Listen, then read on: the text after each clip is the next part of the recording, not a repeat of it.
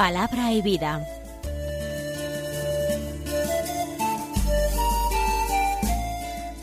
Con el Padre Manuel Horta, desde Sevilla.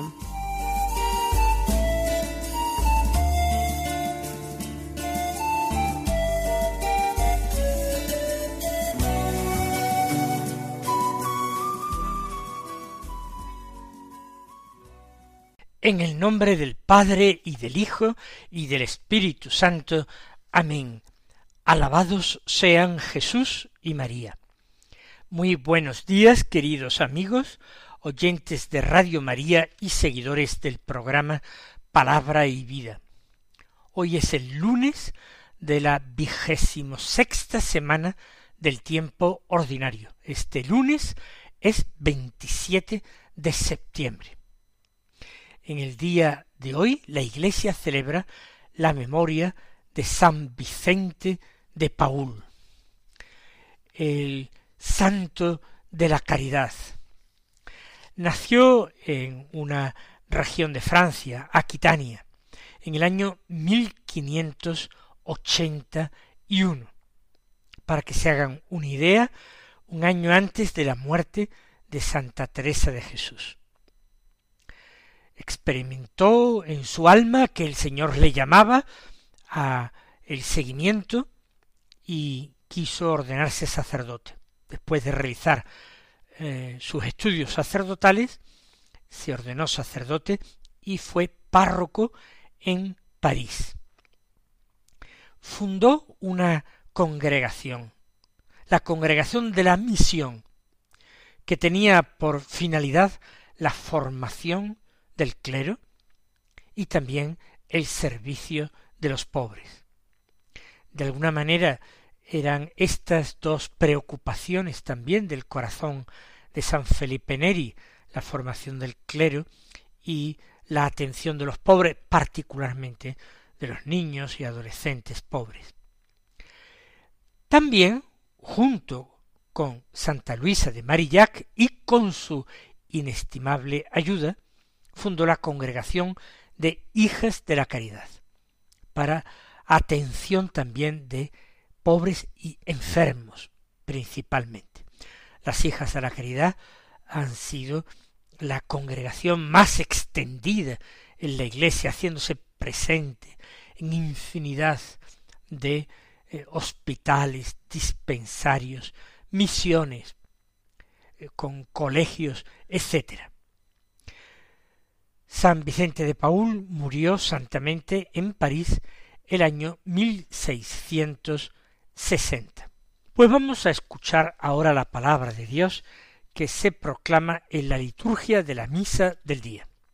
El texto de San Lucas, que se lee en la misa, es del capítulo nueve, versículos cuarenta y seis al cincuenta, y dice así En aquel tiempo se suscitó entre los discípulos una discusión sobre quién sería el más importante.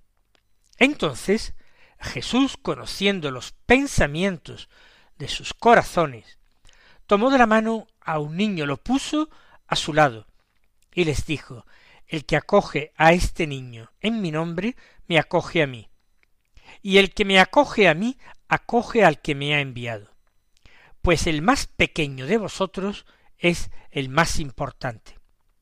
Entonces Juan tomó la palabra y dijo Maestro, hemos visto a uno que expulsaba demonios en tu nombre, y se lo hemos prohibido, porque no anda con nosotros. Jesús le respondió No se lo impidáis. El que no está contra vosotros está a favor vuestro. En estos últimos días hemos escuchado tanto en el Evangelio de San Lucas como en el Evangelio de San Marcos los domingos, lo que rodea a este episodio que hoy hemos escuchado en el Evangelio de San Lucas. Jesús de camino enseña a los apóstoles, no entienden, no prestan atención, hablan entre ellos, discutiendo, quién es el más importante. Luego Jesús les pregunta de qué hablabais por el camino y ellos se callan. En San Lucas el relato es algo distinto, pero la cuestión que se suscita entre los discípulos, que aquí son los apóstoles, es exactamente la misma. ¿Quién sería el más importante? Hay algo positivo. Yo ya sé que no tenían que discutir sobre esas cosas, pero me refiero a un pequeño detalle en que si ustedes caen en la cuenta, pues podemos hallar que es lo más positivo o lo único positivo del episodio. Y es que todos o muchos de ellos encuentran argumentos para ser el más importante para Jesús. Eso quiere decir que Jesús les permite sentirse importantes a todos, que Jesús los ama, los distingue con su atención, con su amistad, con su cariño. Y todos tienen argumentos para decir yo soy el preferido del Señor, el Señor me, me señala especialmente con su amor, yo soy el más importante para Jesús. Pero dejando a un lado esta cuestión, este aspecto positivo, vamos a fijarnos en todo lo demás que dice el relato. Jesús pone como modelo un niño y va a afirmar que el más pequeño entre vosotros es el más importante. ¿Por qué? Un niño es alguien que reconoce con facilidad en sí mismo la incapacidad para muchas cosas, los niños son conscientes de que no saben muchas cosas, por eso se las tienen que preguntar a los adultos. Los niños son conscientes de que no pueden muchas cosas, por eso se las tienen que pedir a los adultos.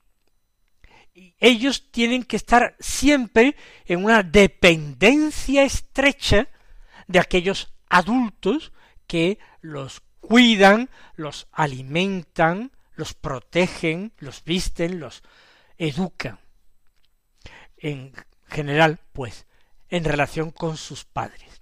Y Jesús toma el modelo del niño para decir al discípulo que su relación con Dios tiene que ser esa, que el creyente, su discípulo, en relación con el Padre que está en el cielo, tiene que sentirse hijo pequeño, reconocer que muchas cosas, la mayoría, no las sabe, pero aceptar esto sin inquietud y sin pena. ¿Por qué? Porque tiene un padre que sí la sabe, que lo conoce todo. Y además, como lo quiere, está dispuesto a utilizar esos conocimientos en favor de su hijo.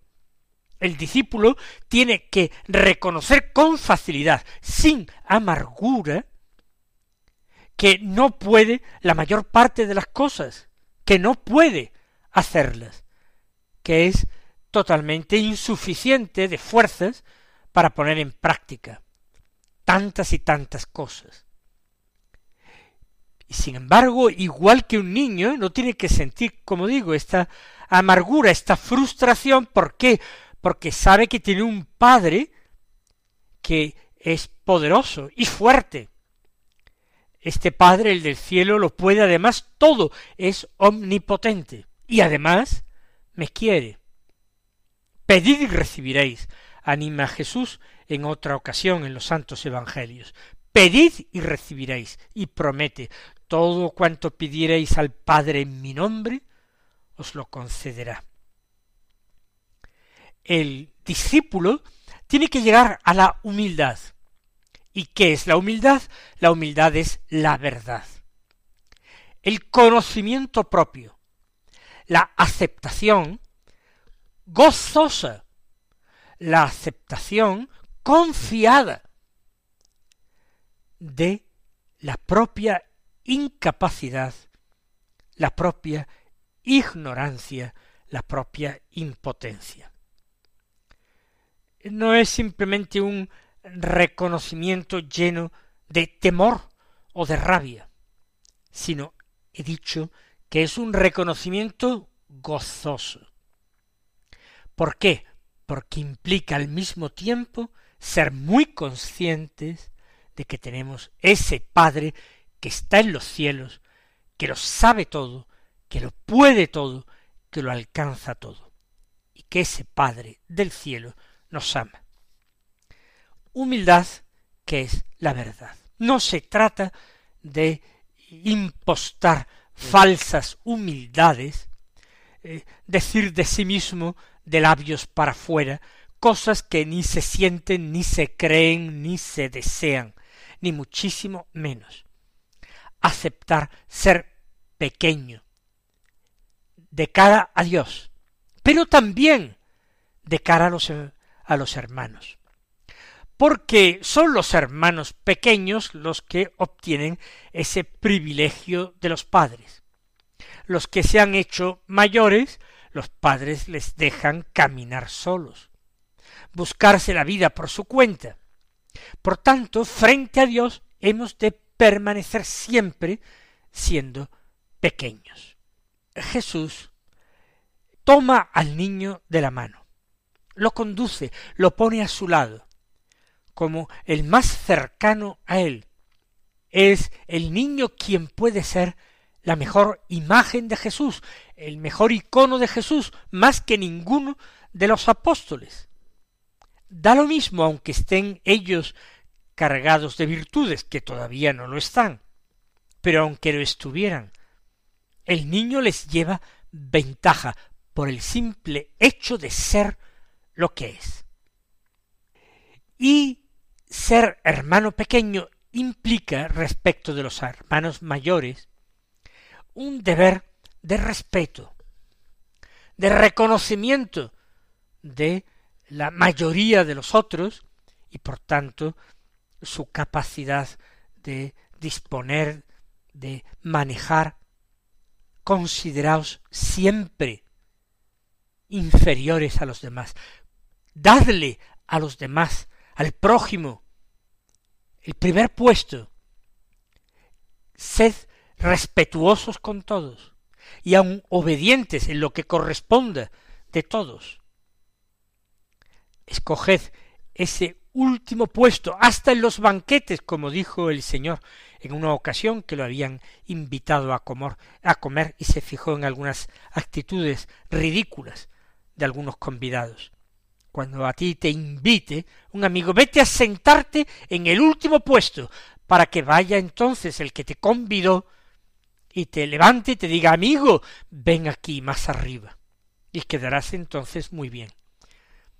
Porque si vas a intentar sentarte los puestos de honor, y ahora viene el dueño a decirte, perdona, pero estos asientos ya están reservados para otros más importantes que tú, vete a aquel otro puesto más alejado, entonces te sentirás muy humillado y muy mal. Hay que ponerse en el último puesto para que el Señor se fije en nuestra pequeñez y Él amorosamente nos reintegre a su compañía, a su cercanía, nos eleve, nos levante. Como decía Teresa del Niño Jesús, tus brazos, oh Jesús, son para mí ese lift, ese ascensor que me tiene que llevar hasta ti. Tus brazos, no subir yo con mis propias fuerzas, lo que me sería imposible, pero a los pequeños cuando no pueden andar se les coge en brazos, y esa es la gran ventaja de los pequeños. Y para acercarse a Dios, quien tiene fuerzas y decisión y virtud y capacidad para caminar sin tropiezos a Dios, pues entonces no es mala actitud el hacerse pequeños, el reconocerse pequeños y en consecuencia, buscando el último puesto. ¿Por qué? Porque los niños en Israel no tienen nada que ver con los niños hoy día. Un niño hoy lo he dicho a veces de broma, pero en realidad yo lo creo también firmemente. Un niño cuando llega a la primera comunión, pues en torno a los nueve años o ocho, ha recibido muchos más aplausos, parabienes, felicitaciones, halagos que muchísimas personas en otras épocas han recibido en toda su vida niños con ocho y nueve años, porque hoy la costumbre es ensalzar a los niños, convertirlos en objetos de atención preferente, e elogiarlos, ensalzarlos por lo que sea, hasta por la cosa que tenga menos importante, menos importancia. Claro, con esto se crean luego jóvenes, adolescentes y jóvenes, y posteriormente adultos totalmente frustrados. Porque la vida no es tan fácil y todo lo que hacemos o decimos no suscita aplausos, ni halagos, ni nada de esto, sino que muchas veces la vida nos pone en nuestro sitio. Y cuando uno esté acostumbrado a que todos en su familia están a su alrededor, para decirle que bien hace las cosas, qué gracioso es, qué hábil es, es pues termina creyéndoselo porque es difícil que sus padres vayan a mentirle en algo tan importante y él se cree listo, habilidoso, guapo, bueno. Hasta que se choca quizás con compañeros u otras personas que le permiten abrir los ojos y darse cuenta que de eso nada. Vamos a pedirle al Señor que nosotros abramos los ojos a esta realidad, acojamos la enseñanza de Jesús aceptemos ese puesto del niño en la mesa del reino de los cielos. Ahora en la segunda parte del Evangelio, un apóstol, el futuro evangelista, Juan, que además quizás era el más joven, que quizás se ha sentido aludido y ha dicho caramba, pues este soy yo, yo soy el más pequeño, soy más pequeño que mi hermano Santiago, soy más pequeño que el resto de los apóstoles, quizás sea yo el más importante. Y ahora no insiste en esta idea, pero se siente suficientemente importante para eh, formular una pregunta a Jesús o hacerle un comentario sin suscitar el reproche eh, de Jesús o su indignación. Él se siente seguro para hacerla.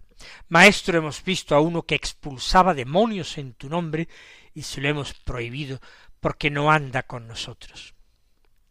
Jesús había dicho en el Sermón de la Montaña que el que no recoge conmigo desparrama. Había dicho el que no está conmigo está contra mí. Quizás esto que lo ha escuchado Juan ha motivado su reacción. Le hemos prohibido que expulse demonios en tu nombre porque no anda con nosotros. Sin embargo, Jesús ahora parece que dice lo contrario. En realidad no es lo contrario. No se lo impidáis, dice el Señor. Porque aquel hombre no es que no trabaje con Jesús, no es que no siga a Jesús, es que está haciendo una cosa en nombre de Jesús y con éxito. ¿Y esto qué quiere decir? Que el Padre Dios le bendice, le permite ese éxito en favor del bienestar de los hombres, de su liberación de los espíritus eh, malvados, de los demonios que esclavizan a los hombres, los someten y les atormentan. Este hombre tiene éxito, expulsa demonios, y además lo hace en nombre de Jesús. ¿Qué otra cosa se le puede pedir? El Señor no lo ha llamado al apostolado. ¿Por qué no dedicarse a esto? Lo cual nos pone en la pista de que las palabras de Juan y quizás la opinión de los demás apóstoles no están motivadas por aquella enseñanza de Jesús. El que no recoge conmigo desparrama. No, quizás sean simplemente los celos o una conciencia más o menos reconocida de la propia importancia. Sólo el que sigue a Jesús y arrostra con él todas las penalidades, todas las pobrezas, el hambre, el desamparo, sólo él tendría derecho a hacer milagros, a curar enfermos y recibir de esta manera el aplauso de los hombres, el beneplácito de los hombres. Por eso él se lo hemos prohibido. Pero el apóstol todavía no tiene autoridad para esto. Cierto que el apóstol ha sido enviado para anunciar la buena noticia, la cercanía del reino de Dios, y para curar los enfermos y expulsar los demonios. Sí, para eso ha sido constituido el apóstol.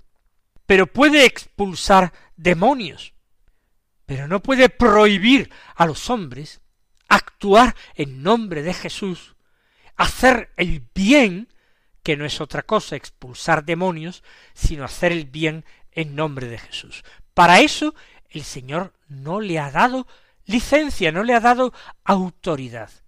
No anda con nosotros cuando ha dicho Jesús que esa sería una condición indispensable para uno beneficiarse de sus dones. Este hombre anónimo, este exorcista de Israel anónimo, ha recibido del Señor una gracia, un don, y la ha recibido no para que se la quede, sino para que la ejerza. Por eso Jesús, que nos enfada, quizás quiere hacer ver a Juan que los pequeños, siempre que se reconozcan como tales, pueden siempre intervenir. No se lo impidáis, le dice el Señor. Hablando en plural, por tanto no era sólo Juan el culpable de este rechazo del exorcista anónimo. Los demás, los compañeros, también se habían opuesto a que siguiera desempeñando este ministerio de liberación y siguiera curando. No se lo impidáis. El que no está contra vosotros está a favor vuestro. Otra cosa es que este exorcista anónimo tratara de monopolizar el cargo de exorcista o pretendiera enriquecerse, no digo ya vivir, que eso sería legítimo, sino enriquecerse a costa del Evangelio del don recibido de Dios. Eso no lo apoyaría el Señor ni lo legitimaría. Pero hacer el bien en nombre de Jesucristo siempre está permitido. Y ni los celos, ni las discusiones entre los apóstoles a propósito de la importancia de cada uno puede ni debe impedírselo. Mis queridos hermanos, este Evangelio de hoy nos sitúa a nosotros frente a esta exigencia ineludible de hacernos pequeños, de cultivar la virtud de la humildad y aprender a colaborar en toda obra buena para la que seamos requeridos. Que el Señor os colme de sus bendiciones y hasta mañana si Dios quiere.